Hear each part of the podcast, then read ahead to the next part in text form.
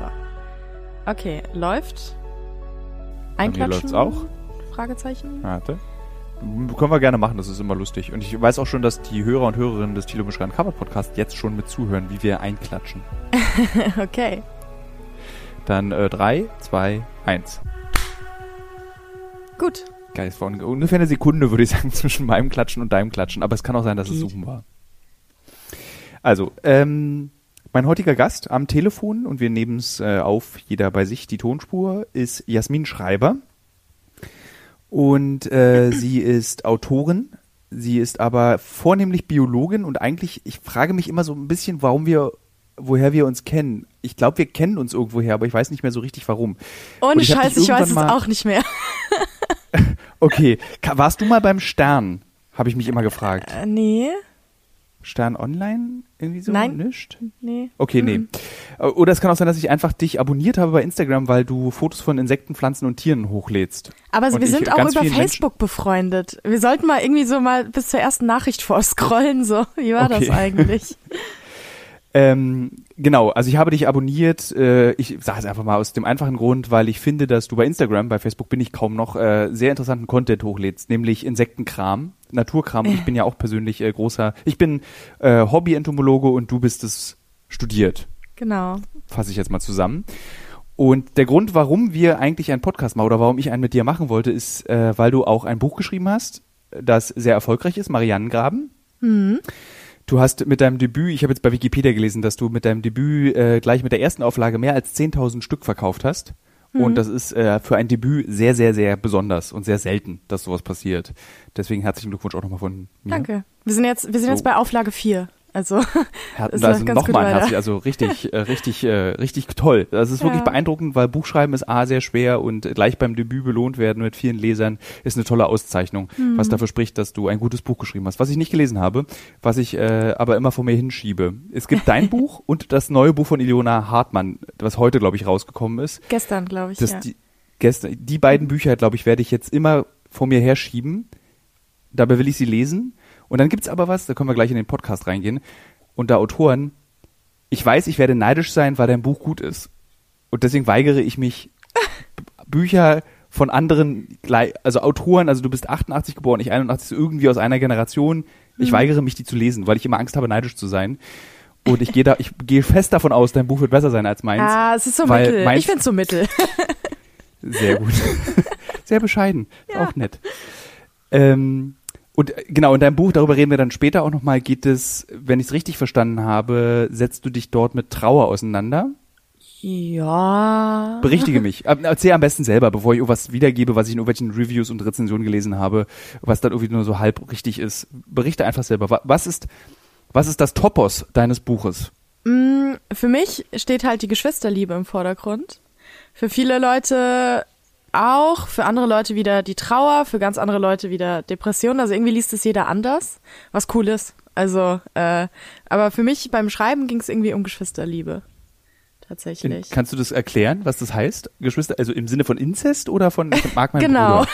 Also, ich habe vierte Auflage von einem Buch verkauft, wo es um Inzest geht. Klar. Du, Nee. ka- kann ja sein. Nee, es geht um ein Geschwisterpaar. Ähm, sie heißt Paula und der Bruder ist Tim. Der ist zehn Jahre alt und sie ist Ende 20. Und Tim stirbt direkt am Anfang. Das weiß man auch schon, also ist kein Spoiler. Und sie versucht dann damit klarzukommen und schafft es nicht so gut. So.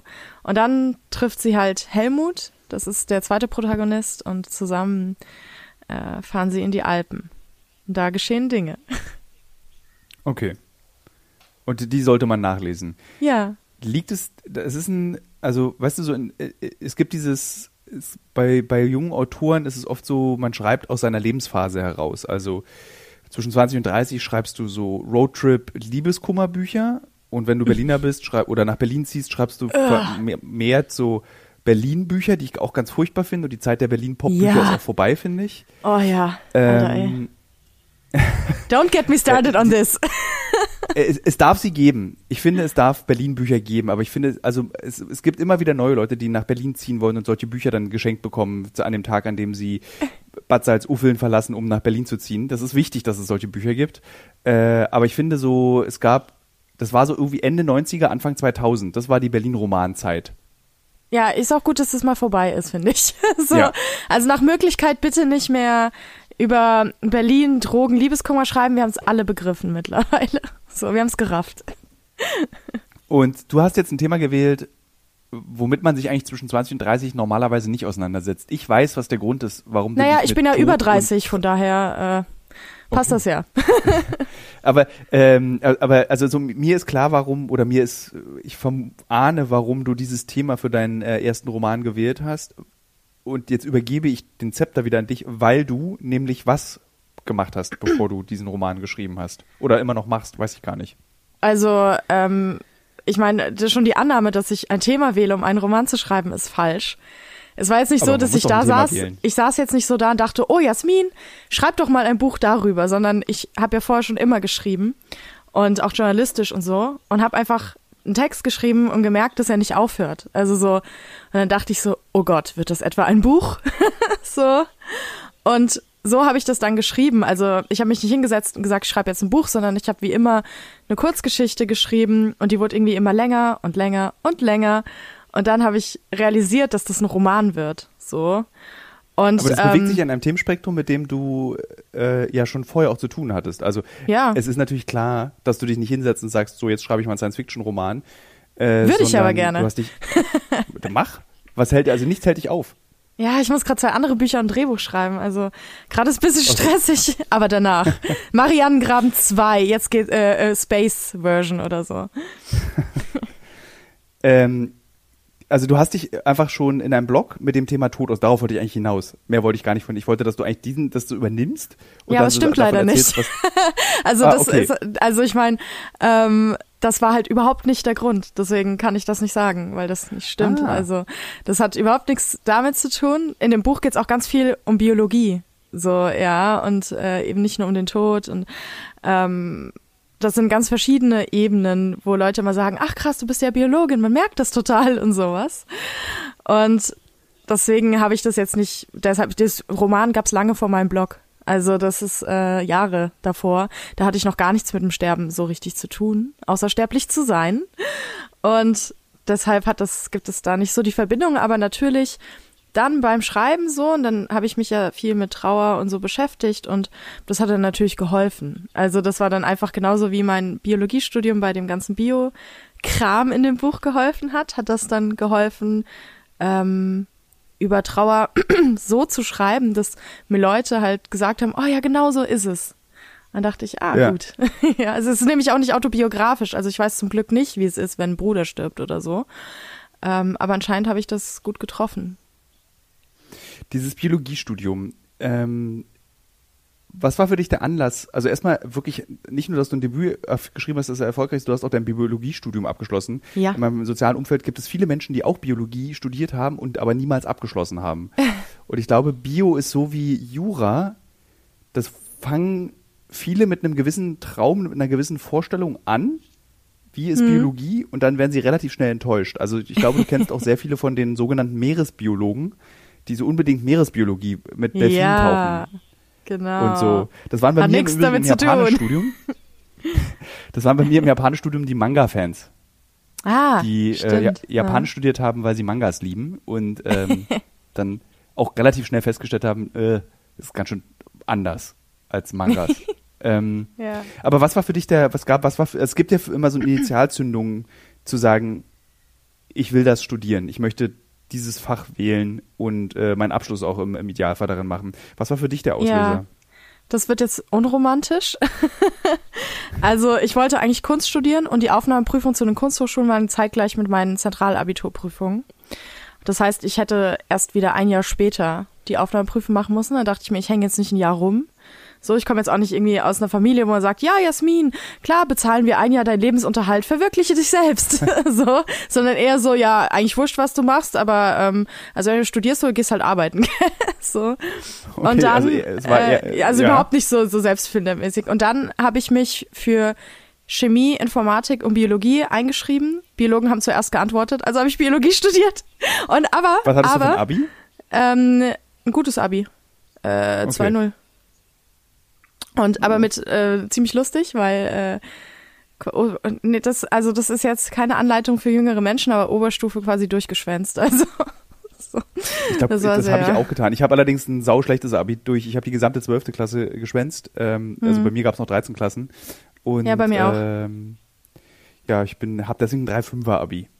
Ah, okay. Nee, das war, ich habe halt eine Hochbegabung, habe mich da ziemlich drauf ausgeruht und äh, habe einfach nicht viel gelernt und so. Aber es war mir halt auch Also total auch, egal. So, das ist, glaube ich, die. Anleitung für junge Menschen, die diesen Podcast hören. Ähm, und Ja. laut den Statistiken von Spotify hören viele junge Menschen diesen Podcast. Ähm, wichtig ist, Abi, die Note ist eher zweitrangig. Es sei denn, du willst Medizin Total. studieren. Dann brauchst du eine gute Ja. Abi-Note. Wenn du ein NC, also Berlin, äh, Biologie ist auch NC-Fach, also da, dafür braucht man das für die ganzen Numerus Clausus-Fächer, aber sonst. Ja, aber du kommst irgendwie so, ich finde so, wenn es nicht gerade Medizin ist, kommst du irgendwie, kommst du dann in dein Studium rein. Kann man eigentlich immer noch, weißt du das, kann man immer noch ähm, so dieses, so sich dieses halbe einklagen, dass du dich für was anderes in derselben Fakultät einschreibst, Scheine aber dann in Biologie machst, mit den Scheinen nachweist, dass du schlau oh, genug bist, keine um Ahnung. Studienfachberatung mit Jasmin Schreiber. Ja, kann ich leider nicht sagen. Also wie gesagt, ich habe quasi so lottomäßig mich eingeschrieben und Biologen haben sich zuerst gemeldet vor den Chemikern. Ich so, ja, nice. so, und aber das war dann auch die richtige Entscheidung, wobei ich in Marburg noch ähm, auf Mikrobiologie und so spezialisiert war. Und dann bin ich nach Wien Meine gegangen, habe dort gewechselt. Ja, ich habe dort, genau, ich habe dann in Wien gewechselt auf ähm, Zoologie. Ziemlich cool. Ich hatte in Marburg einen Professor ähm, für Immunologie. Ich wollte eigentlich bei dem die Arbeitsgruppe rein. Und der hat mir erzählt, dass er total gern Zoologe gewesen geworden wäre und hat das auch versucht, aber er konnte sich die ganzen Sachen, die man da auswendig lernen muss, nicht merken. Und deshalb ist er Immunologe geworden, äh, weil er sich das alles nicht merken konnte. So. Was genau macht ein Zoologe? Mm, Also ich bin ja so auf Insekten, alles was krabbelt und klein ist äh, und auch Spinnentiere und sowas. Ähm, spezialisiert, also richtig spezialisiert bin ich auf äh, Bienen, also Wildbienen und so weiter. Aber ich als Freilandbiologin habe ich halt zum Beispiel Exkursionen in die Alpen gemacht und dort habe ich bestimmte Dinge untersucht. Also ähm, zum Beispiel, wie viele, da habe ich Transekten abgesteckt, also so eine Fläche, so eine Strecke von äh, sechs Metern. Und dann habe ich da gezählt, wie viele Hummeln welcher Art vorbeikommen innerhalb von einer Stunde. Lauter so Zeug, um halt zu gucken, äh, wie steht's um die Artenvielfalt und lauter so Kram. Also sowas macht man dann als, als Zoologin, äh, Dinge, ähm, Inter Insekten untersuchen, sozusagen. Habe ich gemacht. Hast du mal Hummelhonig gefunden? Weil ich nämlich immer Menschen, die mich fragen, machen Hummeln Honig? Und dann sage ich ja, aber man kann ihn so, es ist sehr wenig Honig, weil die nämlich Nee. nicht überwintern. Nee, Hummel machen keinen Honig. So. Bist du dir 100% sicher? Naja, die, die haben so einen ganz anderen Bau als so ein, so ein Bienen Honigbienenstock. Es machen ja Honigbienen machen Honig, aber nicht mal alle Bienen machen Honig. Nee, ist wirklich so. Ja. Also Honigbienen, da, da, die machen halt Honig so in ja, ausreichenden Menge, aber die anderen Bienen, ähm, das läuft bei denen ein bisschen anders. So. Also klar ist es, äh, machen sie Honig, aber ich meine, äh, es ist ja Spucke quasi, ausgespucktes, zerkautes Pollenzeug, das ist Honig. Und ähm, natürlich, und damit füttern die halt ihre Kids und äh, das machen natürlich andere auch, aber halt nicht so, dass die so in dieser Masse wie äh, die Honigbiene. Ja. Ich wurde auch mal gefragt, ob Wespen Honig machen. Da meine ich, da muss ich dann leider passen und enttäuschen. Wespen machen auf jeden Fall, wenn dann so, Nee. ich meine, die essen halt so Wurstscheiben. Und wenn die das Bitte? dann wieder auskotzen, dann, die essen ja, Ja. so Wurstscheiben. Die essen ja so alles, was überall rumsteht. Ja, die Und, jagen vor äh, allem so- Fliegen und sowas. Und äh, wenn die Und das, das- wieder auskotzen, das willst du nicht aufs Brot schmieren, ey, oder in Tee machen. Nee. Allerdings, wenn es äh, süß schmeckt, würde man es trotzdem essen. Ich meine, man macht ja auch Karmesin, also dieser rote Farbstoff sind ja auch so Läuse, Ja. glaube ich, ne? Genau. Und die zermanscht ergeben ja rosa oder beziehungsweise rot. Und das isst man ja auch ohne. Ja, Menschen essen doch so, ich meine, wir Menschen essen doch sowieso alles, oder? Ich meine, es gibt doch auch diesen Kaffee, der von Katzen gefressen, dann ausgeschissen wird und dann wird die Bohne Mhm. Aus geröstet. Indonesien, glaube ich. Ja, genau, wo du auch so denkst, nice, das klingt absolut nach. Ich frage mich, wie die Leute bei so Sachen frage ich mich, wie der erste darauf gekommen ist. Hat er so gesehen Das und Katze hat irgendwas so vielen. ausgeschissen und dann denkt er sich so, oh lecker. Oh, jetzt mach hab ich richtig Kaffee Bock auf. Frühstück. ja, ich weiß auch nicht, ey. Das frage ich mich allerdings auch bei ganz vielen Nahrungsmitteln, auch bei Brot. Also so alleine die Ja. Tatsache des Brots ist immer so, okay, wie ist das passiert? ja, Jemand ist aus Versehen durchs Feld gelaufen, hat Käse. irgendwie Weizen, dann ist die, ja. Schon Milch, dass da Euter. jemand, dass da Milch, dass da jemand eine Kuh sieht und sich denkt, nice, da, da lutsche ich mal dran oder was. Also, so, hm, mal probieren. Da kommt irgendwas aus ihrem Oh, Körper köstlich. raus. Ich lasse es mal stehen. Ich lasse es einfach mal ein bisschen gammeln. Mm, das Ja. ist auch köstlich. Hm, Käse. ja, und dann vor allem das glaub- gammeln lassen, dann sieht's ein bisschen komisch aus und man denkt sich so, ja, das probiere ich jetzt. Das probiere ich mal. Mal gucken, wie das schmeckt. Ich glaube, da machen wir einfach mal einen Podcast zu dritt mit so einem Gastrosophen zusammen, der uns dann das erzählen kann, wie, Geil. Wie viele Menschen sind gestorben bei all den Nahrungsmitteln, die wir heute zu, die uns zur Verfügung stehen. Also ich meine Ja. Pilze, mein Lieblingsbeispiel. Ich habe für den Oh Fokus ja. mal ein Essay geschrieben über das Sammeln von Pilzen. Ich finde ja, Pilze sind mein, äh, wenn ich bald 40 werde, wird es mein Hobby ab 40, mich mit Ich Pilzen liebe Pilze. Ich, hab, ich baue hier Pilze an, auch bei mir. Austernpilze und Champignons und ähm, ähm, Kräuterseitlinge. Ich habe da mal so eine Kiste geschenkt bekommen, die man, ähm, das Genau. war so ganz traurig. Oh. Da, die machst du einfach nur auf. Ja, genau. Und dann, ich habe die geschenkt bekommen, aber vergessen, dass ich diese Kiste habe. Und dann, immer wenn ich dann an dieser Kiste vorbeigelaufen bin, habe ich mir so eingebildet, ich höre diese Champignons schreien. Die sie dann so, gib mir Feuchtigkeit, gib mir wenigstens ein bisschen Licht. Und dann naja, waren die dann da auch, dann Licht, habe ich Champignons. Wir brauchen nicht. ähm, und dann habe ich sie so aufgemacht, die Kiste irgendwann. Und dann war dann dieses Myzel so ganz ver, ver also es sah nicht schön aus, also so alienmäßig. Also es war dann so, äh, und dann habe ich gesehen, tatsächlich diese Champignon-Wachskiste hatte auch ein Haltbarkeitsdatum. Und ich, da, ich wusste nicht, dass Ja. die vergammelt, dass, dass das Myzel irgendwann vergammelt. Nee, aber das geht oft, das geht oft trotzdem noch. Also ich habe hier diese Austernpilzbox geschenkt bekommen, habe ich dann auch ein halbes Jahr vergessen. Und dann habe ich sie einfach aufgemacht und, hat, und war alles okay. Ich habe ein bisschen nachgegossen, ging schon. Also dem geht's super, dem Myzel. Ich meine, ein Pilz, Und ein Pilz ist ja auch das größte Lebewesen der Welt in Oregon. Glaub Ja, irgendwie 10.000 ein Hektar oder Hallimasch. sowas. Ja, genau. Ja, also Ja. der hält ja, der wird ja auch nicht schlecht. Ist ja ein Lebewesen. Also ein Hund wird ja auch nicht schlecht. Also meinen Hund habe ich zum Beispiel schon seit äh, acht Jahren und der ist noch relativ frisch. Relativ. Aber ich fütter den Ja, auch. du also so, ich wollte gerade sagen, wenn du so einen Hund einfach in einer, in einer Kiste im Schatten in Ja. deiner Wohnung für ein halbes Jahr vergisst, ich glaube, dann wird dein Hund schlecht. ja, gut. Ist meine Annahme jetzt. Hm. Es sei Ja, denn, ich du packst jetzt nicht in die aus. Kiste mit den. Nee, mach mal nicht. Also so, ich glaube, das, das ist nicht gut für Hunde, irgendwie sie nicht so. Kinder auch sowas nicht nachmachen, ja. Also, ich merke schon hier, das ist der äh, edukative Podcast, der ähm, ja, pädagogisch welt Jede. Ausgabe immer neu, immer, immer wieder was Neues. Man, Ja. äh, Ich probiere einfach so, ich möchte auch kein, äh, kein, kein, mich keinem Konzept fügen. So, ähm, warum auch? Also ich meine, Ja. warum auch? Also so ernsthaft. So, Ja. das kann dann nur irgendwie, wenn du dann sagst, ich mache jetzt ähm, 800 Podcast-Folgen und nehme alle Coleoptera Mitteleuropas in jeder einzelnen Folge einen Käfer durch. Das ist Ehrlich so, gesagt würde ich mir das anhören. Du würdest es dir anhören? Natürlich. Ich würde es mir anhören und ein paar andere Leute würden sich auch noch anhören. Wie zum Beispiel, sag mal, kennst du eigentlich, das würde mich mal interessieren, weil den möchte ich nämlich auch mal in einem Podcast haben. Moment, ich muss noch einmal einen Schritt zurückspringen. Ursprünglich wollte ich ja mit dir Käfer sammeln gehen, was darauf basiert, dass ich äh, von meiner Leidenschaft äh, ähm, äh, gegenüber den Käfern öfter in diesem Podcast schon erzählt habe, dass ich auf den Reisen, also ich mache ja so eine Fernsehsendung und da bin ich ja an sehr bizarren Orten oft und was man immer und überall machen kann, ist Käfer sammeln. Also so in Syrien äh, oder im Irak kann ich mich wirklich beruhigen, wenn ich dann abends an den Feldern vorbeigehe, an denen keine Minen liege, liegen und dort reingehe und Käfer sammle einfach. Hm. Und das habe ich dann öfter schon im Podcast erzählt. Definiere sammeln. Ich fange sie mit der Hand, gucke sie mir an und lasse sie wieder frei. Okay, ich dachte so, eher. Und dann spieß ich, Ich habe, sie ich auf. habe, nee, ich spieße sie nicht auf. Ich habe tatsächlich das einmal gemacht. Ich habe einmal einen Käfer vergast im, hier in so, einem- in so einem Glas Hm. äh, und ihn dann präpariert und aufgespießt. Einfach um zu, und das war, ich habe mich einfach wahnsinnig schlecht gefühlt, weil seit Ja. ich ungefähr so zehn bin, bereiten mir Käfer Freude. Und das ist dann die Art, wie ich Danke sage dafür, dass sie mir Freude bereiten, indem ich sie töte und aufpieke. Und Ja. was ich mache, ist, du kannst alte Käfer kaufen. Also man kann präparierte Käfer einfach, die uralt ich sind. weiß, ja. Genau, und die kaufe ich mir einfach. ja. Und es gibt zum Beispiel auch so eine, eine Käferpräparateurin, Sammlerin auch auf Instagram. Oh. Und die fängt immer so, so einen Grashüpfer einfach. Mhm. Oder züchtet den. Und wenn die tot sind, präpariert sie die. Ja, das mache Und ich das auch. finde ich auch okay. Und äh, von ihr, die hat mir jetzt tatsächlich schon mal einmal auch so, so einen präparierten Grashüpfer geschickt und das fand ich ganz toll. Den hat die, weil sie Oh. das nicht so biologisch präpariert hat, sondern so ein bisschen kunstvoll. Also so, Mhm. so würde man das nicht professionell präparieren, sondern irgendwie so ein Flügel da, das Bein so ein bisschen ausgestellt. So, und das fand ich irgendwie ziemlich gut. Sie ist nicht so wie im Naturkundemuseum und es hat mir irgendwie. Muss mir, da, muss mir dann mal sagen, welcher Account, das will ich mir auch angucken. das das mache ich.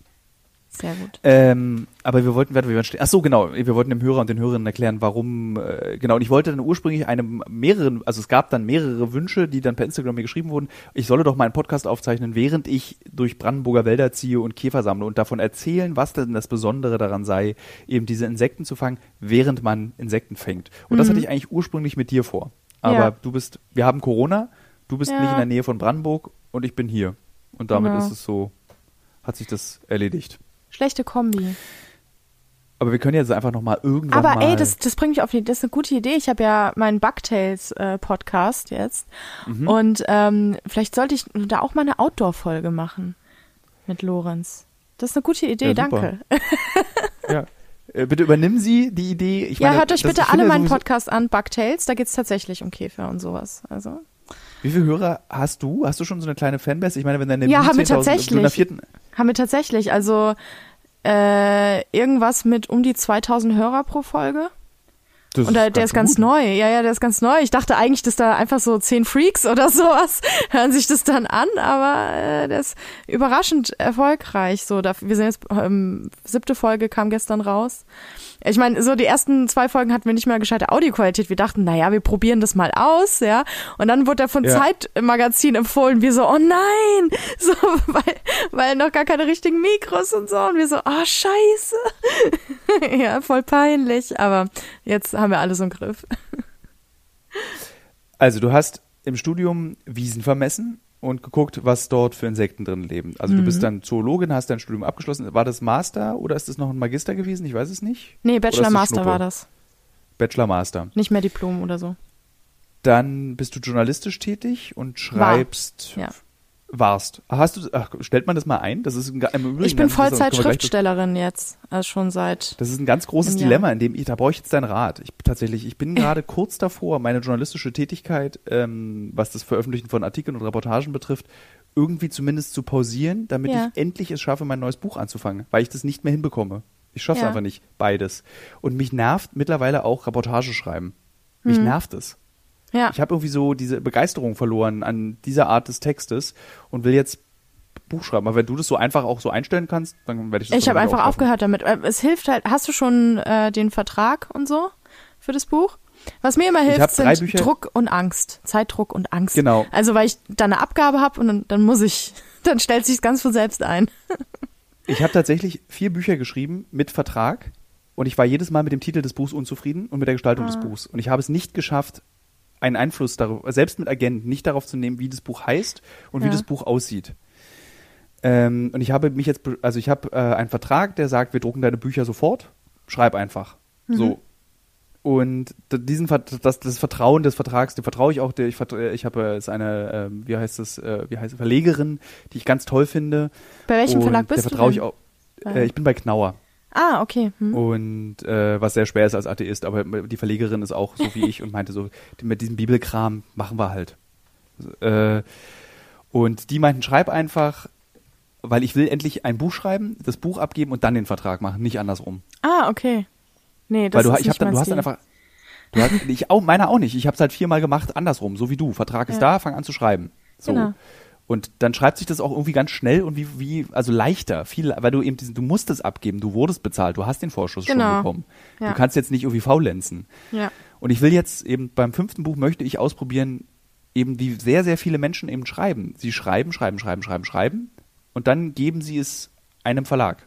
Oh, das wäre mein absoluter Albtraum. Aber mein Verlag ist auch so süß. Also ähm, mit den Romanen bin ich bei Eichborn, also bei Lübbe, und mit äh, Sachbuch bei Goldmann. Und ähm, ich hatte, die kann, also das erste Buch, ja, das, äh, das gab da so eine so eine Auktion oder so. Und dann Eichborn hat dann quasi den Zuschlag bekommen.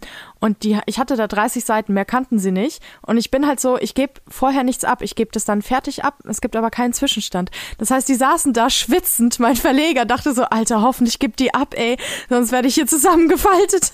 so, ja, mein Programmleiter quasi hatte einen sehr unentspannten Frankreich-Urlaub dann, glaube ich, ähm, der kurz noch vor meiner Abgabe war. Und er wusste einfach nicht, ich, Debütautorin, weißt du ja nicht, ne? Vielleicht packt sie es nicht, ja.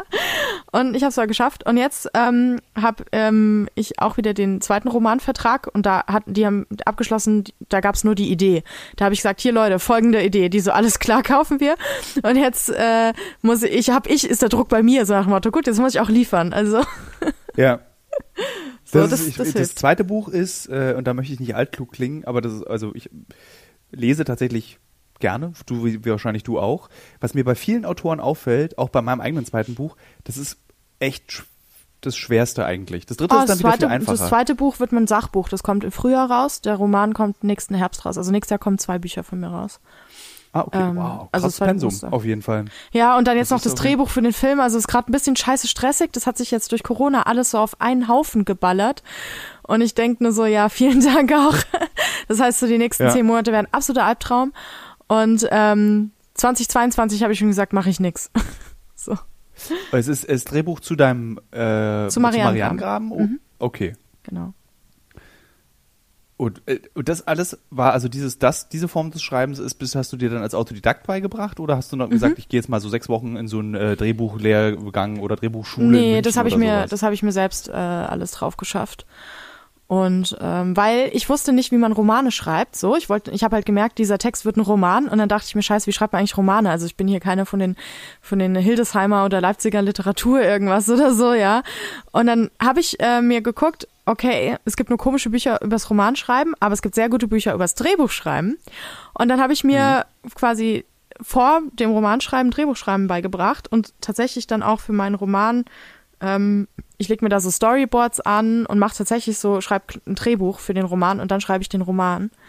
Und dadurch. das ist eine sehr äh, clevere Methode. ja, und dadurch ist äh, das alle ganzen Produktionsfirmen, die halt da gepitcht haben um das, um die Rechte, die haben halt alle auch gesagt, so ja, ähm, es ist so gut verfilmbar.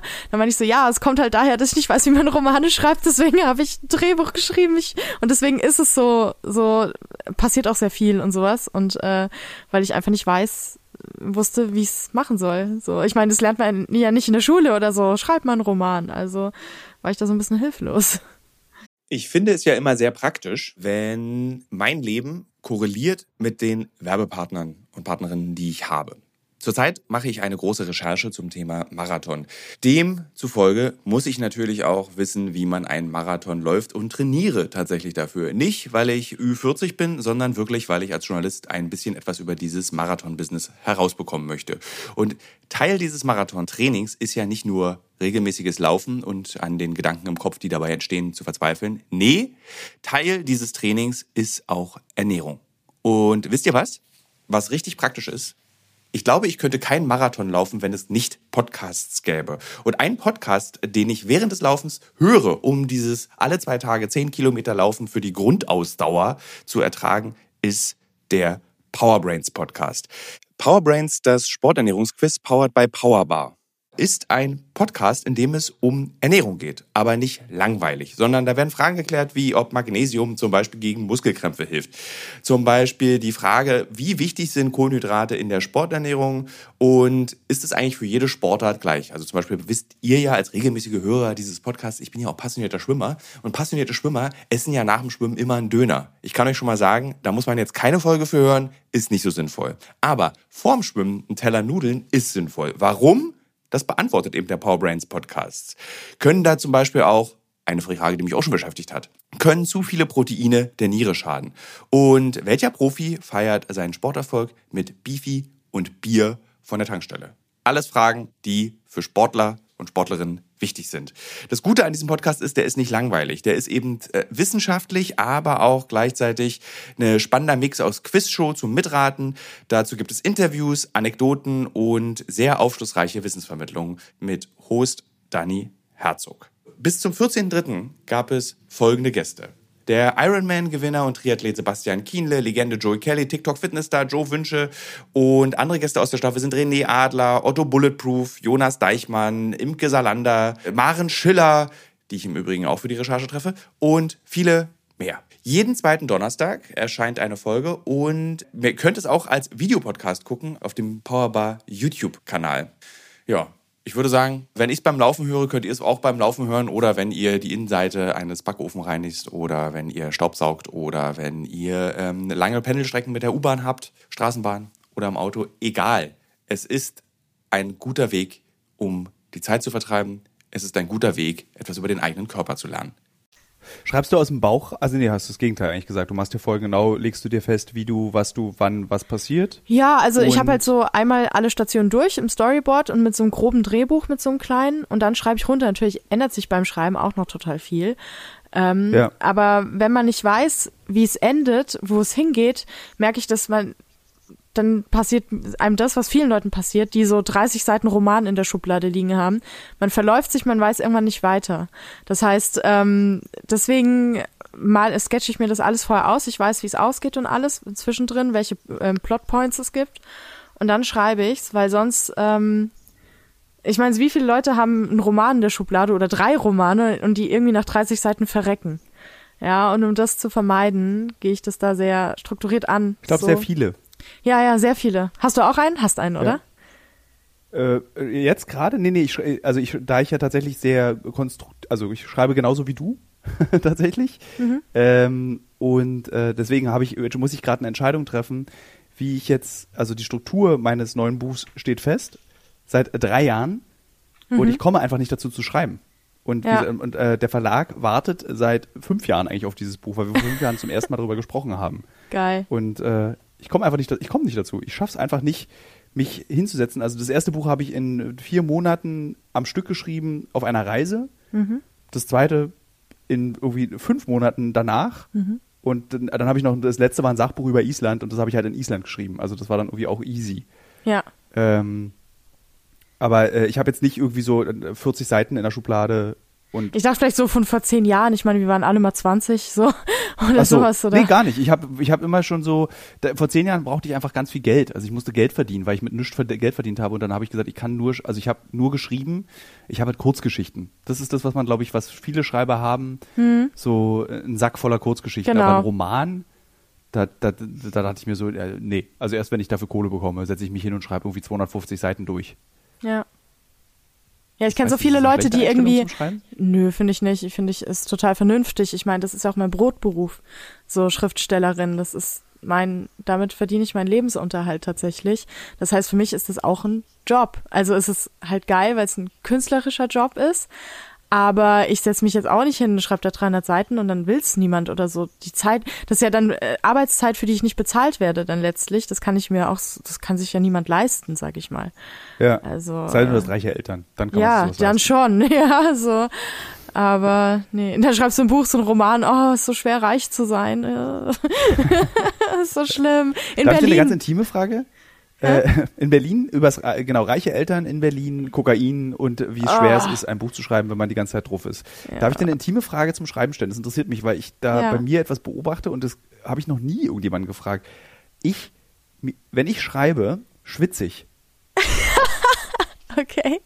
Nee, ich schwitze Also nicht. wenn ich, ich also, also ich, ich, mir läuft richtig der Schweiß den Rücken runter und ich habe echt auch dann so Schweißflecken in den Achseln, wenn ich irgendwie mich hinsetze. Weil ich weiß nicht, wie du schreibst. Ich habe bei mir immer so krasse, so einen Stundenblock. Also eine Stunde und danach bin ich total fertig und muss sechs Stunden Pause machen und dann kann ich nochmal eine Stunde schreiben. Nee, also, ähm, nee, also ich schwitze auch nicht beim Schreiben. Das finde ich auch ziemlich geil. So, sag mal, schwitzt du auch beim Schreiben? Mm, Nee. Äh, aber ich schreibe dann, ich stehe halt morgens auf und ähm, geh Gassi, fütter die Tiere und so. Und dann setze ich mich halt hin und schreibe irgendwie vier, fünf Stunden. So am Stück. Kann ich nicht. Und dann ich bin hin. ich aber auch fertig. Dann ist mein Hirn komplett im Arsch. So, dann kann ich den restlichen Tag noch brabbeln, sozusagen. Hast Ähm, du eine Zeichenzahl? Also wie, also äh, wie viel Wörter oder wie viel Zeichen du in diesen fünf Stunden schaffen willst oder ist es völlig frei bei dir? Nee, das hab, ich habe da keine feste äh, Zeichenzahl, so, aber ich muss fünf Stunden am Stück schreiben, so, ja. Und dann Okay. kommt eh was zusammen. Also manchmal habe ich auch so Tage, ich habe mal einen total krassen Tag gehabt. Ähm, da habe ich 40 Normseiten geschrieben. Keine Ahnung, was das war. Ey. Die war gut. Das war der Anfang meines Romans. An einem Tag 40 Normseiten. Da dachte ich auch danach so, oh Gott, was war das eigentlich? weiß ich nicht, fand ich auch ein bisschen gruselig dann. Aber dann habe ich natürlich etliche Tage, wo irgendwie nur Scheiß zustande kommt oder wo ich dann fünf Stunden schreibe und am nächsten Tag alles vom Vortag lösche, weil ich gemerkt habe, ist nur Scheiße. So, also äh, das ist sehr wechselnd. Und schmerzhaft. Also ich finde, der Wegschmeißen ist immer, Echt? also wenn Oh, du nee. was liest und Oh, ich kann das Nee, so gut. Das, ich lese, also man, man weiß immer sofort, das ist Müll. Meistens, Mhm. also ich merke es meistens schon während des Schreibens und zwinge mich Ja. dann aber, das noch zu Ende zu machen.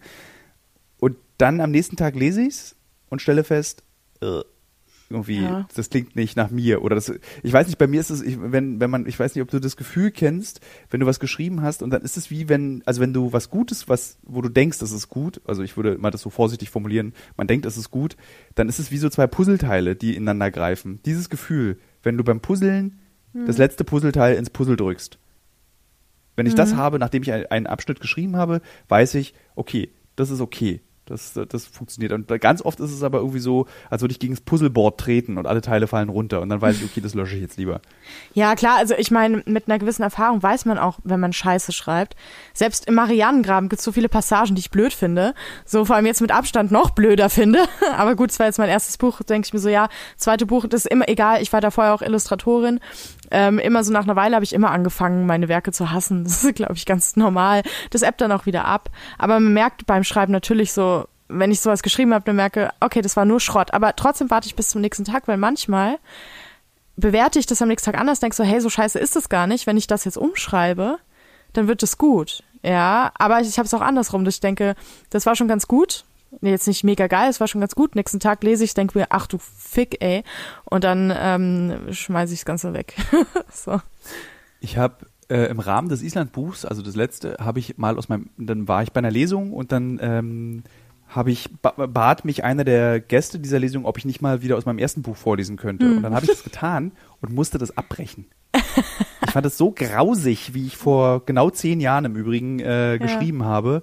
Und fand es so furchtbar, dass ich gesagt habe, ich kann es nicht, es tut mir leid, ich kann es, es ist äh, schrecklich. Es ist Ja. irgendwie so, es läuft mir kalt den Rücken runter. Und das ist erstaunlich, weil man, ähm, wenn ich zum Beispiel Texte von mir aus der Schülerzeitung lese, erkenne ich mich wahnsinnig wieder. Aber als ich diesen Text also aus dem Buch vorgelesen habe, war das so, "Ugh, so habe ich früher geschrieben. Geil. Ja, also ähm, ich habe letztens, oh, richtig peinlich, ja. Ich habe ähm, letztens so ein altes Notizbuch gefunden von vor genau zehn Jahren. Und da habe ich, da habe ich in Wien gelebt und studiert. Und da habe ich so so Slam-Texte geschrieben und ich habe das so gelesen und wollt, dachte nur, oh mein Gott, das darf niemals jemand finden. Das ist, das würde ich nicht mal im Suff vorlesen. Ja, also da dachte Möchtest ich du auch, jetzt hier in dem boah. Podcast eine aus deinen, von deinen. Slam-Texten? Nein. Sind die so wie diese, ich habe vergessen, wie diese Autorin hieß, ähm, die sogar krass gehypt wurde vor Julia Engelmann? sechs Jahren. Ja, genau. Sind die nee, so? mm -mm, nee. Das war Liebe, damals. Liebe, ich weiß nicht, was es ist. Die Liebe, die Liebe, die Sonne, der Regen, der Regen, Ah, äh, der Wind. bloß auf, ey. Weht mir das Haar aus dem Gesicht. Hat die nicht Das auch Gesicht, irgendwie so, die macht, froh. macht die nicht auch Lieder und hat so ein Lied, wo von wegen, wenn man depressiv ist, soll man mal eine Grapefruit essen oder so? Das ist doch die. Oh ja, da, das und war, glaube ich, das Letzte, was sie gemacht hat. Ja, genau Ja, so. das Ich kam- dachte, das- das mir, geil, so was ein gut, ich bin geheilt plötzlich seitdem. So habe ich Grapefruit gegessen. Oh mein Gott, all die Jahre, Therapie umsonst. so. Tja, so schnell kann's gehen. Ja, aber tatsächlich hat man, hat man seitdem nichts mehr von ihr gehört, glaube ich, ne? Ähm, der geht's ziemlich gut. Also so, die ist sehr erfolgreich. So, also das wirklich ich auch erfolgreich. gehört. Die ist, glaube ich, sogar Ja, ja. Millionärin oder so. Also die ist wirklich, wirklich, wirklich, für die läuft's gut. So. Also von daher. Millionärin. Ja, aber ich meine, es ist halt so, ey, wenn Leute darauf Bock haben, ist es doch geil. Also, das ist wie Helene Fischer, ja. Nicht meine Musik, aber die ist mega erfolgreich damit. Also denke ich schon, ja, Respekt, ja. Also, meine Ohren bluten zwar, wenn ich diese Musik hören muss, aber sie macht das, was sie macht, gut und Leute haben da Spaß dran. Und dann, ich finde, man sollte Leute nicht dafür schämen, dass sie Julia Engelmann hören oder sind. Und auch Auf gar keinen Fall. so, Das würde ich denke gar ich nicht so, sagen. ja. Ich fand das nur so, ich fand das nur so krass, weil das war so, ähm, Das war dieser irgendwas Baby-Text. Äh, eines Tages genau, Baby. das war für mich, es gibt ein tolles, in der Literaturwissenschaft gibt es einen tollen Begriff für diese Art. Das ist Gebrauchslyrik. Und das fand ich so Ah. toll, dass es, äh, das, also sowas wie, äh, wenn du zum Beispiel, also es gibt ja zum Beispiel total tolle Werbespots oder Werbung aus den 50ern und 60ern, die sich reimt. Und das ist Ja. genau das Gleiche. Das bleibt so im Ohr und macht so einen Klang und löst ein Gefühl aus. Und ich fand es krass, wie weit diese Gebrauchslyrik, also in diese in, in, Deutschland diskutiert wurde, weil das war ja dann plötzlich so richtig Thema von Feuilleton bis Nachrichten, also RBB-Nachrichten, jetzt nicht äh, Tagesschau. Äh, und die, alle Menschen haben darüber gesprochen und das ist tatsächlich eine Leistung, die man wirklich, also so ein bisschen wie bei Helene Fischer, du hast vollkommen recht. Das ist so dieses so, das hat mich wirklich beeindruckt und habe also auch Ja. neidlos habe ich das habe ich das anerkannt. Also ich habe das wie gesagt nur bei jungen Autoren, äh, wo, dass ich dann mich immer ein bisschen gräme, die Bücher zu lesen, weil ich Angst habe, dass es besser ist und wie gesagt, es ist dann sehr oft einfach besser und äh, dann schäme ich mich immer. Es ja, gibt- so, warte ich, mal, so jung bin ich ja gar nicht. Also ich habe Freunde in meinem Alter, da kommen die Kinder in die Pubertät gerade. Also geht, würde ich sagen. so. Ja, aber ich habe von meinem Verlag gelernt, du bist bis 40 Jungautor. Ich weiß, ich find's so absurd. Äh, Geilerweise werden eh nur die Frauen da und die junge Autorin. So bei Männern sagt das kaum jemand. Da lese ich nie, oh, der junge Autor, hm, wenn jemand über 30 ist, ja. Aber als Frau, da, das ist so, du bist die ganze Zeit die junge, süße, kleine Nachwuchsautorin. Dann hast du ein kleines Zeitfenster von ungefähr einem Monat oder so, da bist du eine normale Autorin und danach bist du halt aber auch schon wieder eine alte Schachtel. Also als Frau hast du so, so ein, ein Monat oder so, da wirst du mal von allen ernst genommen und dann kippt's aber auch wieder in ähm, alte Schachtel. So, tja, also von daher. Das äh, ist mir noch nie aufgefallen, tatsächlich. Das ist immer noch so, das kotzt Also- mich total an und dann auch jedes Mal, ähm, ähm, letztens hatte ich auch wieder ein Interview und dann so, ah, die junge Autorin, dann, ich wollte mir echt nur die Augen ausreißen und die Ohren. Sagt nur so, oh, Alter, Leute, echt irgendwie, äh, ich bin 32 Ja, Jahre alt, komm, Leute in meinem Alter haben Häuser, Kinder. 32 Und was weiß ich, Ja, was das- ist denn äh, jung? Die tun irgendwie so, als sei ich gerade aus, äh, hätte ich gerade Abi gemacht und sei im Studium Nee, oder so. Ich bin also da seit zehn ich, Jahren mit der Uni jetzt den fertig. Autoren und äh, die, So. die geschrieben haben, die, dass du eine junge Autorin bist, den möchte ich jetzt mal ganz kurz äh, unterstützend unter die Arme greifen. Ich finde, du bist eine junge Autorin Nee. und nur weil du ein Haus oder Kinder hast, bist du ja automatisch deswegen nicht mehr jung. Ich finde, mit impliziert ja, wenn du sagst, 32 ist man nicht mehr, ich meine, ist jetzt nicht alt, aber jung ist ja da im Kontext von unerfahren. Ja, und dann denke ich mir so, nee. Das mit, so, äh, okay, mit das so hab ich- 24 also ich dachte, vielleicht noch, ja, so, oder mit Alter geht, also 22, aber mit Ich glaube, mit 32. 22 wärst du eine jugendliche Autorin. ja, da wäre ich ein Teenager noch quasi. Abiturientin Jasmin Schreiber. so. Hat doch einen ganz passablen Roman für ihr Alter geschrieben. Ja, oh, sogar, Ja. So, und das auch noch als Frau. Mensch. Ja, da geht's ja gar nicht um Also, die, da, das war eh so geil. Alle dachten von vorher, bevor mein Buch dann rauskam, dass ich irgendwie so tatsächlich so Liebe und Berlin und so ein Scheiß, wo ich dachte, ich habe meinen Freunden gesagt, wenn es jemals passieren sollte, dass ich über Berlin und all das schreibe, er schießt mich auf der Stelle. Oder, oder nehmt irgendwie ein Buch und schlagt damit so lange auf mich ein, bis ich wieder zu Verstand komme. Also, ich finde, es gibt nichts Schlimmeres als diese. Aber ich meine, als ich 20 war, habe ich das bestimmt auch gern gelesen oder so. Aber ich finde das ganz, ich finde diese Bücher ganz, ganz, ganz furchtbar. So, ja. Das, also ich meine, bei mir ist es tatsächlich so, als Berliner ist mein Handlungsspielraum ist, ist oft in Berlin. Also wenn ich Ja, schreibe. aber du musst da ja nicht darüber schreiben. Du kannst ja auch, es gibt ja auch mehr Städte. Also, also ich habe nicht. glaube ich tatsächlich, also ich, ich, ich lasse, also tatsächlich das Sachbuch, was ich schreiben soll, spielt in Berlin 1920 und Ja, gut. Äh, das ist was anderes.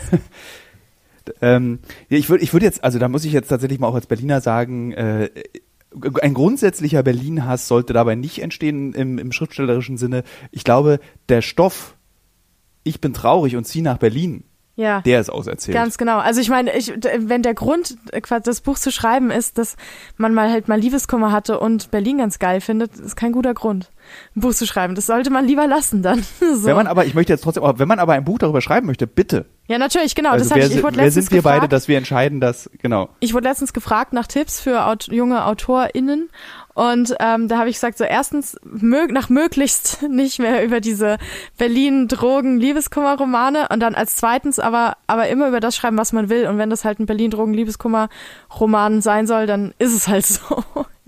Dann schreibt diesen Roman. Ähm, ich werde ihn nur höchstwahrscheinlich nicht lesen, so. Aber es gibt bestimmt viele 20-Jährige, ich meine, die, die schauen halt nicht, oh, kam vor zehn Jahren mal ein Liebeskummer-Berlin-Roman raus. Also die brauchen da ja schon was Aktuelles, dann, dann passt es ja auch. Also ich, Ich, meine, gerade, ich bestehe gerade vor meinem Bücherregal und was ich dieses Jahr gelesen habe, und? äh, bereits. Was ist das Peinlichste? das Peinlichste? Äh, Ja, Ayla so- und der Clan des Bären.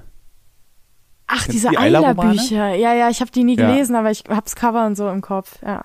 Ich wollte das immer mal lesen, äh, weil das ist ja so eine zwölf, es ist mega peinlich, mega toll. Und unfassbar gute, doch, das soll, doch, liest die mal. Ähm, wirklich extrem beeindruckende Naturbeschreibung. Ah, okay. Und zwar aus äh, auch aus zoologischer Sicht. Also nicht, das ist, ja- ist ja eigentlich ein, ein Roman, Schrägstrich Sachbuch, wie die Gesellschaft vor 30.000 Jahren funktioniert hat. Und dann irgendwann ab Band 2 wird es zu einer Art so Urzeitporno. ähm, es kippt dann, und Geil. das ist wahrscheinlich, dieser Urzeitporno ist dann wahrscheinlich auch der Grund, warum es ein Welterfolg wurde. Aber es ist halt, es ist schon eher ein Teenagerbuch. Aber ich lese gerade relativ viele, weil ich mich nicht konzentrieren kann, äh, lese ich relativ viele äh, so, was man mit 16 hätte gelesen haben Ja. müssen. Aber da meine Eltern einen starken Einfluss auf mein, äh, was ich zu lesen habe mit 16, hat, habe ich diese Bücher alle nicht gelesen. Deswegen hole ich die Okay. jetzt nach. Geil. Genau, das war vielleicht das Peinlichste und ich glaube das Beste. Hast du gar nicht gefragt? Das hätte ich als nächstes gefragt. Das, äh, ich hätte gefragt, was war das Peinlichste und was war das Geilste so. Also das heißt, manchmal ist ja Ah. Überschneidung, dass es das Peinlichste das Geilste ist, aber Ich hatte dieses Jahr, habe ich bis jetzt, ich sehe es hier gerade relativ, also ich war relativ enttäuscht, sehr enttäuscht sogar von Superbusen. Also ich war extrem enttäuscht. ja, ganz ich hab's sagen. ich hab, es turnt mich gar nicht an, deswegen habe ich es nicht gelesen. So, Ähm, ist nicht mein, ist nicht ich, mein Ocean Thema. Wong fand ich ganz oh ja, toll. Alter, ja, das hat mich auch echt Auf an die Erden sind wir kurz grandios, heißt das Buch. Es ist, Fand Wahnsinn. ich wirklich, das ist so, wurde mir dann so, ich mag, also meine, ich muss ehrlicherweise zugeben, die Hörer und Hörerinnen, regelmäßigen Hörer und Hörerinnen dieses Podcasts wissen es, meine Eltern sind beide Buchhändler. Und ich habe eben. Uh. Frag dir mal, ob die mein Buch kennen. Das würde ich gern Mit wissen. Sicherheit. Ah, Meine, meine Mutter hat ihre Buchhandlung in Friedrichshain. ich habe so achso, viel ich weiß, dass es da lag. Post, ich habe so viel Ich Post von. Buchhändlerinnen so bekommen. Welche Buchhandlung in Friedrichshain? Moment mal. Die Franz-Mehring-Buchhandlung. Ach ja, ich habe in Friedrichshain gewohnt. So, Eine, direkt am U-Bahnhof Riederstraße. ja, ja, ich habe da in der und Nähe da, es lag da auf dem Tisch. Also ich Ah. war- kann mich daran erinnern. Ähm, und ich wollte, ich, ich, da bin ich auf das Buch reingefallen, weil es gut gestaltet ist. Äh, Mhm. Und habe es mir deswegen gekauft und fand, ich dachte so auch so über Chemnitz würde ich gerne was lesen. Und eigentlich die letzten 30 Seiten des Buchs waren, die waren sehr, sehr gut, aber die anderen 260 Seiten, die waren echt mühsam für mich. So, Hm. ja, das, war, das ist irgendwie war, nicht so mein Thema, deswegen war ich da gar nicht, habe ich das nicht so doll auf dem Schirm irgendwie. Dieses ganze Also ich hab irgendwie- Musik-Ding. dieses Jahr relativ viele, also zwei Bücher gelesen im Prinzip, also in denen es um, um äh, gleichgeschlechtliche Liebe auch geht, also Ocean Wong und Fünf Lieben lang, fand ich beide ganz toll. Und ich fand es ganz toll, weil ich glaube, ähm, der Autor von Fünf Lieben lang ist gar nicht homosexuell, sondern der Okay. hat als heterosexuell, das ist auch der, der geschrieben hat hier, ähm, hier Call Me By Your Name oder irgendwie. Äh, Ach ja, das? genau, das Ja. habe ich gesehen, dass der jetzt ein zweites äh, raus hat. Und das ist richtig toll, weil das ist irgendwie, so- da ist so ähm, homosexueller Geschlechtsverkehr aufgeschrieben auf eine ganz tolle Art. So wie man als heterosexueller Mann den, in, du hast ja so eine Klischeevorstellung von gleichgeschlechtlicher Liebe unter Männern und die wird, der, damit wird gebrochen in dem Buch und das ist ein ganz toller Effekt auf die, auf die eigene männliche Fantasie und wie man über Dinge nachdenkt und über Sexualität. Das ist ganz toll. Also das kann ich wirklich jedem empfehlen, dieses Buch mal zu lesen. Und ich glaube, mein Lieblingsbuch war aber dann äh, dieses Jahr äh, Graben. Das ist, ein ganz, das ist eine Novelle über einen Dachsbau, in den Dackel reingejagt werden. Die ist Okay. irgendwie 80 Seiten lang. Und die ist ganz toll. Okay, Kram. Von wem? Da läuft von Sinan Jones. Mhm. Ist bekannt irgendwie und äh, ist ein, ist, da läuft es dir kalt den Rücken runter, wenn du es liest. Okay, dann ich schreib's mir direkt, ich schreib's mir sofort auf. So. Und ich habe einen ganz tollen Bildband mir gekauft über kackende Wehrmachtssoldaten von einem niederländischen Künstler. Das heißt, das Buch heißt Shit. Ach du Scheiße.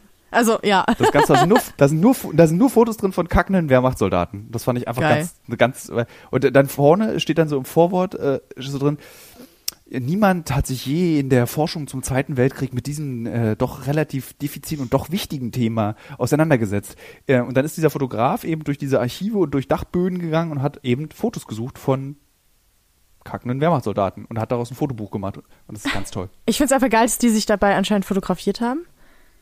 Ja, ich glaube, du hast ja, also du hast Massenmord fotografiert und Kackwürste und Kartoffeln. Also ich glaube, alles wurde Ah. fotografiert. Cool. Ja. So, äh, zurück nochmal, also wir sind jetzt auch schon äh, ganz schön weit drin. Ich will aber nochmal kurz über deine Insekten sprechen. Du Ja. postest bei Instagram äh, Fotos von Asseln sehr viel. Das sind ja keine Insekten. Das sind ja, das sind ja äh, Krustentiere. Du Fotos, äh, postest Fotos von Krustentieren, ähm, von Asseln. Äh, gibt es eine, eine, einen Grund, warum du gerade Asseln magst?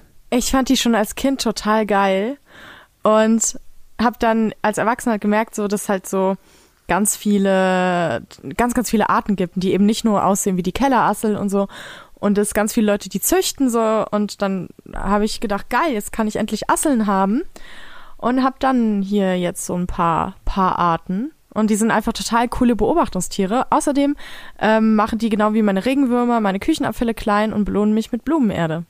Das finde ich ziemlich nett von denen. So. Von daher. Wie viele Asseln hast denn du, dass du Blumenerde? Also keine nicht, Ahnung, ein paar du, tausend, die vermehren sich wie. die Also- haben Spaß dabei. so, die haben viel Spaß. So, hier in dieser Wohnung wird viel gebumst, sag ich mal so. In, all, in, in 13 Terrarien geht's richtig rund. Oh, riecht es dann so lustig bei dir in der Wohnung, so nach feuchter Erde? Nee, gar nicht. Okay. So. Das war Ich- immer einer der Gründe, die mich daran gehindert haben, so mehrere. Ich habe tatsächlich immer ein Terrarium für einen Käfer.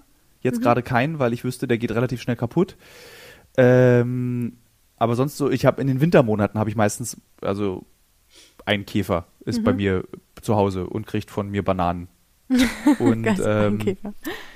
Ja, einer. äh, Der aktuelle, ich muss das auch- wie so ein immer neuer Papst, so hast du immer so einen neuen Käfer. Machst du da auch so Rauchzeichen Ja, so, wenn wieder genau. einer eingezogen ist? es kommt so draußen weißer Rauch oder schwarzer Rauch. Nee, tatsächlich habe ich immer diesen einen Käfer und irgendwie, äh, ich finde es ja so lustig, dass man bildet, ich weiß nicht, ob man sich das einbildet, aber ich bilde mir immer ein, dass die diese, dass die eine Persönlichkeit haben. Dass die dann, der ist bockig, der zwickt mich ständig, der ist extrem dumm, der ist aber sehr, sehr schlau. Also so, ich habe immer das Gefühl, dass diese Käfer sehr unterschiedlich sind in ihrer Persönlichkeit. Aber ich glaube, ich bilde mir das ein. Ja, weiß ich nicht. Ähm, naja, doch, ich, Ich habe zum Beispiel, ich habe hab zum Beispiel vier afrikanische Riesentausendfüßer und da ist einer dabei, der ist sehr, sehr draufgängerisch und da ist einer dabei, der ist ultra schüchtern. Der versteckt sich eigentlich immer, während die anderen äh, rumeiern. Oder zum Beispiel bei meinen Geißelspinnen, da habe ich drei Stück. Und das Weibchen, das ist ein richtiges Badass. Also wenn ich da aufmache, hauen die Männchen ab. Das Weibchen stellt sich vor mir auf und droht mit ihren Scheren. Also das ist schon so, wo man weiß, alles klar, mit der willst du dich nicht anlegen. So, die Männchen alle so, Ich glaube, äh, wir, Hilfe. vielleicht sollten wir äh, den Hörern und Hörerinnen kurz erklären, was eine Geißelspinne ist. Ich finde, die Geißelspinnen sind ja so direkte Erfindungen, also sie sehen aus wie ein Höhlentier. Die sind ja so eine. Mischung. Hinten sehen sie aus wie eine Spinne und vorne sehen sie aus wie ein Skorpion mit ganz langen Armen, an denen eine Schere dran ist. Ja, das sind aber die Mandibeln. Also das ist der Mund quasi. Gehört zum und Mund. dann haben sie, und dann haben sie aber auch noch so, ein- so ein Schwänzchen, ne? So ein Fissel hin irgendwie. Nee, haben sie nicht. Die sind hinten ganz rund. So. Okay. Ich Aber weiß- die haben an den Seiten die namensgebenden Geißeln. Also wie so Peitschen ähm, schwingen die Ja. die ganze Zeit so über sich. Die sind super lang. Und äh, die kamen ja in Harry Potter Teil 4 vor und damals dachte ich, die seien erfunden. Da wusste ich nicht, dass es die wirklich gibt. So. Und dann, das habe ich irgendwann festgestellt und dann dachte ich, krass, die will ich haben. So. Also die sind sehr, ich nenne sie die Geißelns. so. Und äh, ja. Und äh, die sind schon ziemlich cool. Also ähm, als Fliege nicht so cool dann. Äh, aber ich finde sie cool. Ich habe tatsächlich mal in Vietnam in einer Höhle eine gefunden und habe einen Todesschreck bekommen. Weil die sind schon, also ich finde, die sehen schon, also die sehen schon unheimlich aus. Die sind irre schnell. Die sind so was von schnell. Ich habe kein Tier, das sich so schnell, nicht mal meine GottesanbeterInnen äh, bewegen sich so schnell wie eine Geißelspinne. Die bewegt sich so schnell, dass du das Auge der Bewegung nicht folgen kann. Das ist echt krass. Also es ist, also es sind schon, also wie wir beide gerade darüber reden, das ist im Übrigen der Grund, warum äh, Menschen Insekten spannend finden, weil, um das nochmal kurz zu erklären, also man kann sich mit so vielen Dingen bei Insekten beschäftigen. Also ich, als ich angefangen habe, habe ich immer gesagt, ich Spinnen mag sind keine Insekten. Entschuldigung. Nee, ich will es jetzt einfach nochmal. Es ist Ja, ich weiß. So, es ist vollkommen richtig. Ähm, äh, aber als ich, wie gesagt, anfing, so mit acht, neun, habe ich immer gesagt, was ist dein Hobby, Insekten? Und dann, umso älter du wirst, umso genauer wird auch das, wofür du dich interessierst, innerhalb Ja. dieses Spektrums, in diesem riesigen Spektrum an Insekten. Und jetzt, und dann habe ich jetzt mittlerweile entschieden, so pro Jahr wechsle ich immer mein Interesse. Also ich hatte eine Mhm. lange Zeit, habe ich mich für Tigerschnägel interessiert, weil ich finde, es gibt kein Tier, da ich kein einen. Lebewesen. Zufällig. Ein, es ist, In meinem Äh, Käferterrarium hatte ich, das weil- wollte ich ganz kurz erzählen, ich habe ein, ein Rosenkäferterrarium eingerichtet, ja. Mhm. Und bevor die Rosenkäfer kamen, war das schon äh, sechs Wochen, war das schon eingefahren. Und ich hatte dann immer so, so komisch, wenn das Terrarium beschlagen ist von innen, sah ich an den Wänden so ganz dünne Spuren. Da dachte ich mir immer so, Alter, was ist das denn? Ja, und eines Tages, so fünf, sechs Wochen später, sehe ich nachts, komme ich nachts in das Zimmer, mache Licht an und da ist einfach ein Tigerschnägel drin. Keine Ahnung, wo der herkam, ohne Witz. Der muss von ganz klein, der muss auf irgendwie, weiß ich nicht, auf einer Pflanze gesessen haben als Babyschnägel Und dann sah ich so, so, what the fuck, was macht der denn jetzt hier? Und jetzt wohnt er da halt. Also jetzt fütter ich den halt mit. so, Äh, ich will schnell noch sagen, ein Schnegel ist eine Nacktschnecke. genau. Falls, Aber äh, so eine nicht weiß, getigerte, was ein so eine ist. getupfte. Eine genau. getigerte Nachtschnecke. Und jetzt bitte ich alle Hörerinnen und Hörer, du wirst es wissen, bitte gib bei YouTube ein, Paarung Tigerschnegel. Ja, das ist super schön. Und das ist das Schönste, das aller, aller Schönste, ja, was man sich angucken kann. Also, ja. egal, ich möchte es nicht verraten, guckt es euch bitte im Internet an. Es sieht erstmal ein bisschen gruselig aus, aber wenn man mal überlegt, was dort gerade passiert, was und wa- was für eine Also Art Lebewesen beim das Sex sehe ich nicht so cool aus. das sage ich Auf mal. jeden Fall nicht. Weiß jetzt nicht, ob Das du das Menschen sehen- kannst, aber Nee, ich, da, um ehrlich zu sein, wenn ein Mensch das kann, dann ist es sehr unheimlich. Ja, ich- ist, ich, ich finde, die- diese Art der Fortpflanzung sollte den Tigerschnägeln vorbehalten sein. Das sollten, Menschen sollten das nicht mit ihrem Genital können, was oh Tigerschnägel mit mein ihrem Gott. Genital können. ähm, und also das gibt so, also oh, du kannst tatsächlich kann man sich einfach auch mit Fortpflanzung unter Insekten, also es gibt so Raubwespen, Mhm. das weißt du, ich erzähle das jetzt nicht dir, sondern ich erzähle es dem Hörer. Äh, es gibt so Raubwespen, die eben so auf so ganz komplizierte Art und Weise ihre Babys an Blumen ranheften, dann werden die von Bienen in den Bau getragen, weil die Biene denkt, das ist eigentlich eine Blüte und dann leben die Larven der Wespe von den Larven der Bienen und dem Honig und kommen dann erst zur Welt. Und das ist einfach so, ich finde das so, und we- weißt Ja. du, es ist so faszinierend, weil wir trinken Wodka Red Bull und sind im Club in Berlin und sind traurig und haben Liebeskummer. Das sind unsere Fortpflanzungsmechanismen. Ja. Und die Biene denkt sich, beziehungsweise diese Raubwespe denkt sich sowas aus. Ich Das ist jetzt so geil. das sehr Die, vereinfacht. die, die, die aktuelle Folge meines Podcasts heißt ähm, Liebe, Sex und Erblichkeit. Und da geht es tatsächlich um coole Fortpflanzungsstrategien, also Balzstrategien und so im Tierreich. Ja. Tatsächlich. Also es ist so, äh, es ist einfach toll. So, Ja, es ist einfach voll. ich ganz faszinierend. Was ist aktuell? Also du hast gerade Asseln als nicht Insekten, sondern Krustentiere. ja. Ein Schnegel wohnt bei dir, ein paar Rosenkäfer. Wer wohnt noch bei dir? Ähm, die Geißelspinnen. Gottesanbeterin? Die, genau, Geißelspinnen, zwei Gottesanbeterinnen. Ähm, Achatschnecken, diese großen, die größten Landschnecken, ähm, Ja. hab Die sind ich. sehr beliebt, glaube ich, bei Insektenfreunden. Kann sein. Weiß ich Also die nicht. sieht man öfter. Achatschnecken Ja, sind sehr ja. beliebt, so auf Händen und äh, Ja. werden bei Instagram hochgeladen. Und ähm, ich habe Zwergkrallenfrösche, ähm, ein paar Fische. Mm, mal überlegen, ich gucke hier gerade rum, ob ich jemanden vergesse. ähm, nee, ich glaube, ja, noch ähm, Regenwürmer, ein Hamster, ein Hund. so. Was ist dein Alltime Favorite? Hast du ein Alltime Favorite? Und damit hören wir dann noch auf. Ich sage dir danach mein Mm. Alltime Favorite und dann verabschieden wir uns. Ich, warte, ich muss kurz denken, nachdenken darüber.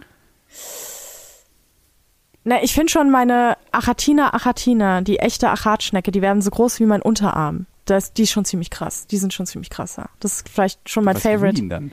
Hä? Die wiegen ja bestimmt so 300, 400 Gramm, ne? Ein Kilo können die schon auf die Waage bringen. Boah, So 900 Gramm, doch. das ist krass. Ja, das ist, das Ja, ist schon mein, ziemliche äh, Brocken. Auf jeden Fall. Sind die da, da ist doch aber irgendwas, man soll die doch nicht auf die Hand nehmen. Irgendwie können die doch irgendwas, was nicht so gut für die Haut, die menschliche ist. Nee, also Schnecken generell sollte Art, ja, ja, Schnecken generell sollte man draußen vor allem nicht auf die Hand nehmen, weil die meistens ähm, Parasiten haben vom äh, Katzenlungenwurm zum Beispiel. Die larven und scheiden den über über den Schleim aus und das sollte man nicht machen und dann ins Gesicht oder so. Deswegen draußen Sch- Wildschnecken einfach in Ruhe lassen, nicht über die Hand krabbeln lassen und so. Das ist eher das Gegenteil, dass ähm, die äh, Beauty-Industrie interessiert sich sehr für den Schleim von Achatschnecken, weil wenn die Stress Ah. ausgesetzt werden, geben die irgend sowas ab, was gut für die Haut sein soll. Nicht, Das kenne ich so aus toll. China. Da, Ja. da ist, wenn man in Shanghai landet, hängt ein riesiges Plakat in der Eingangshalle, auf der steht irgendwie so irgendeine Creme, Hm. alles auf Chinesisch und steht ein Wort drunter. Made from snail. Ja, Also aus Schnecke gemacht. Und dann denke ich immer so, huh. ja. da auch wieder so dieses, wo man denkt, wie ist man da drauf gekommen? Wie hat man das, Ja. das gemerkt? So. Gestolpert, in eine Achatschnecke reingefallen, die hat Stress bekommen. Und dann die Haut so, Gesicht oh mein gefallen? Gott, ich sehe zehn Jahre jünger aus.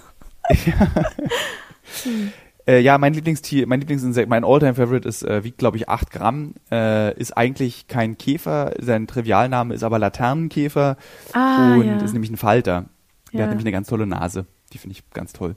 Ist, Ja. äh, den habe Ich ich, auch so- einmal tatsächlich Okay, so mein genereller äh, Favorit ähm, ist vielleicht, ja, das ist der Hirschkäfer tatsächlich. Also Ich generell. habe noch nie einen Hirschkäfer gefangen oder gesehen. Echt? Oh, ich habe dieses Jahr zwei Stück äh, sie- haben sich in meinen Haaren verheddert. Oh, okay. Ich kam denen sehr nah. So, ähm, ich habe letztes Jahr zum ersten Mal in freier Wildbahn einen Hirschkäfer gesehen, ähm, im letzten Sommer. Und dieses Jahr gleich zwei. In diesem, dann beide jeweils in meinen Haaren hängen geblieben. Die sind toll. Ja. Was ganz toll ist, äh, den werde ich dir dann mal schicken. Ich schreibe gerade aktuell für nächste oder übernächste Woche ein Essay über den Hermelinspinner für den Fokus. Hm. Und ähm, dann können alle, die sich für relativ rechte Meinungsartikel und Hermelinspinner interessieren, das dann im Fokus nachlesen. Ich wollte schon, ich unterdrück's schon die ganze Zeit, was dazu zu Ja, mach, sagen. du lass alles bitte raus. Äh, das ist so, äh, wie gesagt, ich, äh, ich glaube, es ist kein Geheimnis, dass ich SPD-Mitglied bin und zwar von der linken SPD und nicht von der rechten SPD und das ist gar Dann nicht so lassen einfach die für dich in den regelmäßig. Fokus? Ja, das, ja, es wundert mich auch immer wieder. Aber man so kann ein seine Token, politische Haltung was? auch.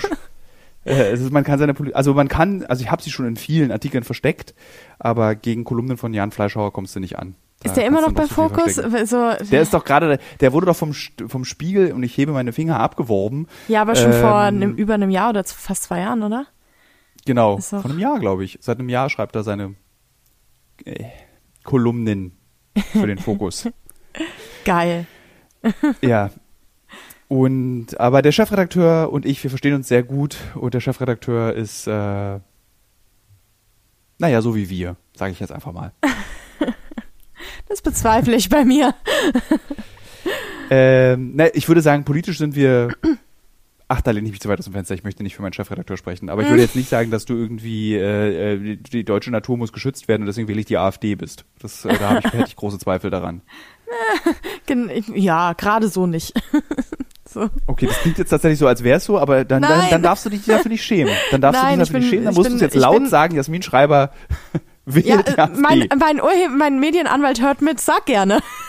so, sag gerne. Dann kriegst du Post. Äh, das Oh. war ein sehr schöner ähm, Podcast, der sogar ein bisschen Struktur hatte. Wer genauer aufgehört zugehört hat, hat diese Struktur vielleicht auch gemerkt. ähm, danke. Und ich hoffe, dass Ja. wir irgendwann mal zusammen Käfer sammeln gehen und dann machen wir mal, also wenn du hast da wahrscheinlich ein Erfolgsformat daraus äh, entwickelt, was sofort 12.000 Hörer pro Folge hat.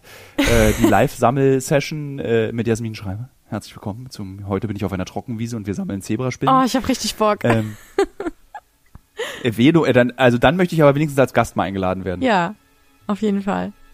Das klingt nicht überzeugt. Aber vielen Dank, dass wir Doch. heute diesen Podcast gemacht haben miteinander. Äh, und ich wünsche dir noch, ich wünsche dir viel Erfolg beim Ja. Schreiben deines Sachbuchs, deines nächsten Romans, deines Drehbuchs und bei all deinen Insektenexkursionen. Vielen Dank. beziehungsweise Krustentierexkursionen, was auch immer für Exkursionen. Dankeschön.